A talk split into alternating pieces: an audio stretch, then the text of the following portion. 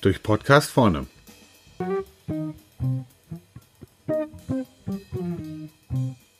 Heute Wertanalyse. Wertanalyse ist ein starkes Instrument. Ich habe mit dieser Methodik in Projekten schon Einsparungen von 30, 40 Prozent erzielt, inklusive Produktverbesserungen und es gibt wenige Methoden, mit denen sich ähnliche Effekte erzielen lassen. Und wow, Wertanalyse ist auch eine Methodik, die es geschafft hat, genormt zu werden. Da sind die Deutschen ja ganz stark, haben dafür eine Norm geschaffen, VDI EN 2800, zehnstufiger Vorgehensplan, in dem die ganzen Schritte hinsichtlich Funktionsanalyse, Funktionskostenanalyse, morphologischer Kasten und so weiter erklärt werden. Meine Erfahrung ist aber auch aus 14 Jahre Wertanalyse, dass es nicht um die Befriedigung der Methode in solchen Projekten geht, sondern dass es um den Erfolg in Projekten geht.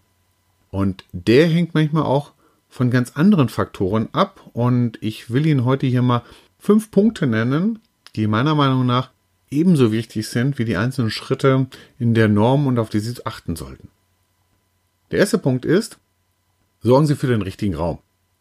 Ich selber, ich bin zwei Meter fünf lang und wenn man mich in einen Raum stecken würde mit einer Deckenhöhe von zwei Metern, dann wird das nichts mit den guten Ideen.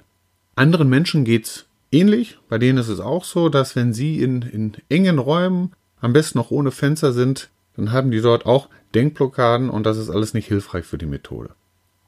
Was hilfreich ist, sind zum Beispiel Tagungsräume auf der obersten Etage, da wo die Geschäftsführung sitzt oder der Aufsichtsrat.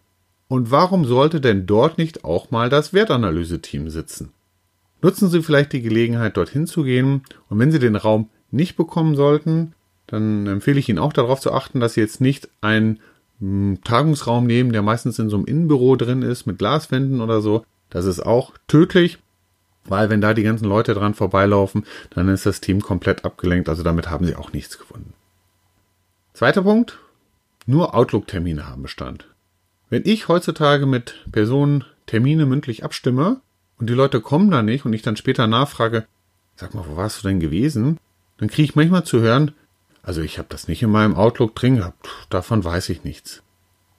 Das Zeitalter der Digitalisierung sagt heutzutage, nur die Termine, die im Outlook drinstehen, haben Bestand.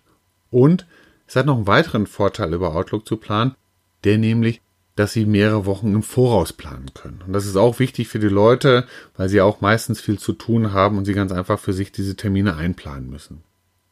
Und sollte dennoch mal der ein oder andere Kollege keine Zeit haben, dann bitten Sie ihn auf jeden Fall, einen Vertreter vorbeizuschicken, weil Wertanalyse lebt ja davon, dass man crossfunktional mit mehreren Leuten zusammenarbeitet. Und es funktioniert nicht dadurch, dass sie zum Schluss dort alleine sitzen und über Ideen brüten. Dritter Punkt. Haribo wirkt Wunder. Wer von Ihnen kennt das 11 Uhr Syndrom? Bricht gerne unter Männern aus. 11 Uhr Syndrom äußert sich zum Beispiel dadurch, der eine Kollege sagt etwas, macht einen Vorschlag, sagt mal, könnten wir das denn nicht so und so lösen? Und der andere sagt, also das muss ich mir nicht bieten lassen, dass Sie hier meine ganze Arbeit kritisieren. Das ist absolut sinnvoll, dass es so ist, wie es bisher ist. Was ist da passiert? Es ist Folgendes passiert, in manchen Fällen zumindest, dass die Leute unterzuckert sind. Wenn sie um 8.30 Uhr gestartet sind, dann bricht ganz gerne um 11 Uhr mal der Punkt aus, wo sie unter Unterzuckerung leiden. Dann empfiehlt es sich, Kekse von Leibniz oder Gummibärchen von Haribo zu haben, den Zuckerspiegel hochzufahren, wieder freundlich zueinander zu sein und mit Ideen weiterzumachen. Vierter Punkt. Kein ABC-Hopping. Wir sind heutzutage alle so auf Effizienz getrimmt und sagen, ja, wir müssen hier schneller, schneller, sortier doch mal die Sachen schnell durch, wir schauen uns nur die A-Teile an und äh, machen das nach dem Pareto-Prinzip. Ganz ehrlich, in der Wertanalyse ist das völlig kontraproduktiv. Gerade alle Teile sollen sich im zum Funktionszusammenhang betrachtet werden. Und es soll jetzt nicht durch eine Neusortierung einer Teileliste nach ABC alles auseinandergezogen werden, weil dann lässt sich dieser Funktionszusammenhang dort nicht mehr erkennen.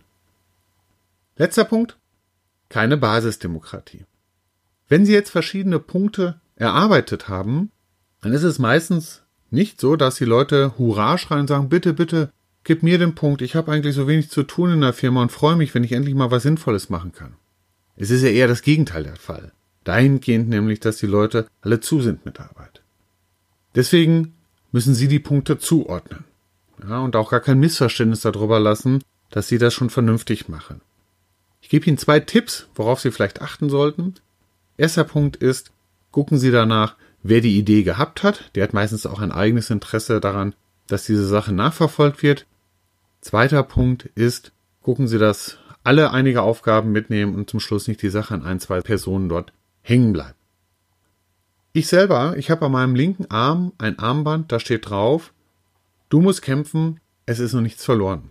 Und wenn ich manchmal in so Wertanalyse-Sitzungen drin bin, dann schaue ich da ganz gerne hin, weil es will verdammt nochmal kein sinnvoller Punkt dabei rumkommen. Man sitzt seit einer Stunde, seit eineinhalb Stunden zusammen und es tut sich nichts. Es kommt nur Aussagen wie, haben wir schon gemacht. Ja, aber, Herr Sundermann, Sie wissen, müssen wissen, das Problem ist, bla, bla, bla, bla. Bleiben Sie cool, bleiben Sie dran. Manchmal ist es so, dass das Tor erst in der Nachspielzeit geschossen wird, dass dann der Punkt kommt, der alles verändert, der die ganze Sache dann ins Rollen bringt.